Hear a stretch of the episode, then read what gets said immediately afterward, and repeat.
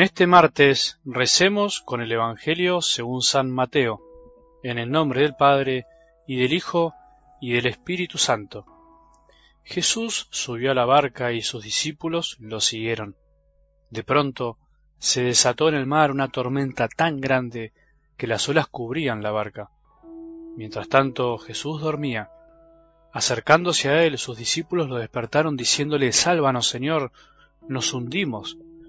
Él le respondió, ¿Por qué tienen miedo, hombres de poca fe? Y levantándose increpó al viento y al mar, y sobrevino una gran calma.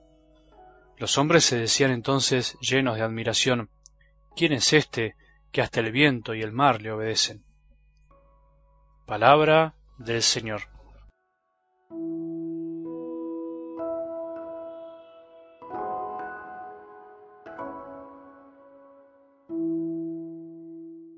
Frente a Jesús no hay competencia, no debería haber competencia de amor. Él es lo más grande, Él es todo. Jesús no quiere generar competencia, te imaginarás. A Él no le interesa competir como nos pasa muchas veces a nosotros.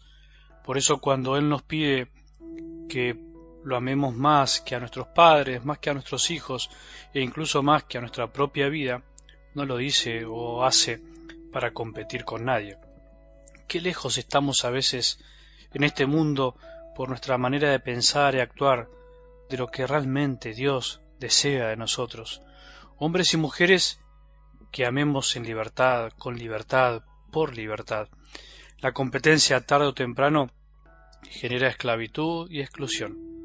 Algo siempre me ata a competir y en una competencia siempre alguien se queda fuera, alguien de alguna manera recibe menos o entre comillas pierde. Por supuesto que con esto no me refiero a que no es bueno superarse o buscar siempre lo mejor, buscar lo que más nos ayude a crecer. Sin embargo, nunca puede ser en contra o a costa de otros, viendo a los demás como contrincantes a superar. Por eso Jesús quiere que lo amemos más, pero para que aprendamos a amar más a los demás, no para que los amemos menos.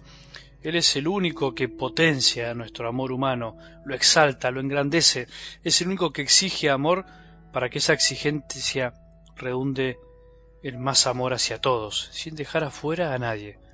Por eso los santos, aquellos que viven como hijos de Dios, amaron a tantos y pudieron ensanchar su corazón hasta límites a veces impensados para aquellos que no creen. Hay que animarse a amar más a Jesús, animate, a hacer todo lo posible para amarlo con todo tu corazón, sabiendo que su amor no ocupa espacio en el corazón, sino que al contrario lo inflama, lo infla, lo agranda para que entren los que nunca hubieses imaginado. Él da todo, no quita nada, aunque a veces parezca que no le importa lo que nos pasa, como en algo del Evangelio de hoy. Vos y yo somos de los que creen sin ver, sin ver físicamente a Jesús. Somos de los felices en este mundo. Sin embargo, ¿quién de nosotros no experimentó alguna vez la sensación de que Dios está dormido, de que Jesús se quedó dormido? ¿Quién de nosotros no estuvo alguna vez en una tormenta difícil en su vida, donde parecía que todo se hundía? ¿Quién de nosotros no experimentó la sensación de que hay tormentas que parece que no pasan jamás? Si actualmente una tormenta nos molesta a pesar de las comodidades con las cuales vivimos, ¿imaginás lo que significa una tormenta en tiempos antiguos? ¿Lo que significaba? Realmente una tormenta era un problema y mucho más estando en el mar, donde todo parece incontrolable e inestable. Gracias a Dios, como se dice siempre que llovió paró, las tormentas molestan, pero pasan, mojan y dan miedo, pero se van. La oscuridad no es muy agradable, pero pasa, siempre amanece. Jesús parece que está dormido, o lo está, pero no está ausente. Hoy parece que Jesús quiere enseñarles a sus amigos y a nosotros a través de la experiencia de una tormenta en el mar, que la vida también tiene mucho de esto. Vivimos a veces de tormenta en tormenta. ¿No será que Jesús, entre comillas, se duerme para que nos animemos a despertarlo? Qué lindo que es eso, Jesús a veces quiere que nos desesperemos para encontrar esperanza en Él. ¿No será que Jesús deja que vengan las tormentas de la vida para que no nos olvidemos que Él es el dueño de la historia, de la creación, de la barca de la iglesia, de nuestra propia vida? ¿No será que a veces es necesario experimentar que nos hundimos para que recordemos que somos frágiles y necesitados de su amor? ¿No será que tenemos miedo porque somos hombres y mujeres de poca fe?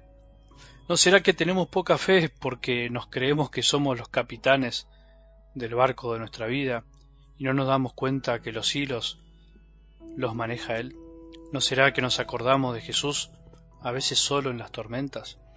Si andás en medio de una tormenta de la vida, en medio de la oscuridad, pensando que Jesús no está, que todo esto parece una mentira, que en realidad Él nos hizo cargo de tus problemas, que se durmió cuando más lo necesitabas, pegá el grito, gritá y andá a despertar a Jesús, aunque Él no lo necesite, lo necesitas vos. Vos y yo tenemos que aprender a pedir ayuda y no esperar a que el barco se hunda para que los demás sepan lo que nos pasa. La vida es linda, es verdad, pero es difícil. No es de poco hombre gritarle a Jesús que nos salve, no es de poca mujer, es de fuertes. Es fuerte el que se reconoce débil y en realidad es débil el que jamás se reconoce débil.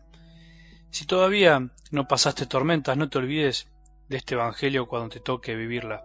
En tiempos de tormenta se aconseja no tomar decisiones, no cambiar lo decidido, mantenerse en el barco, firmes, porque en ese barco está Jesús.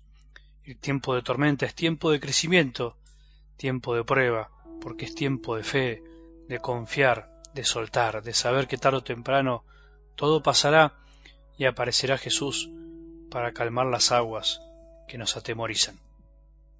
Que tengamos un buen día y que la bendición de Dios, que es Padre misericordioso, Hijo y Espíritu Santo, descienda sobre nuestros corazones y permanezca para siempre.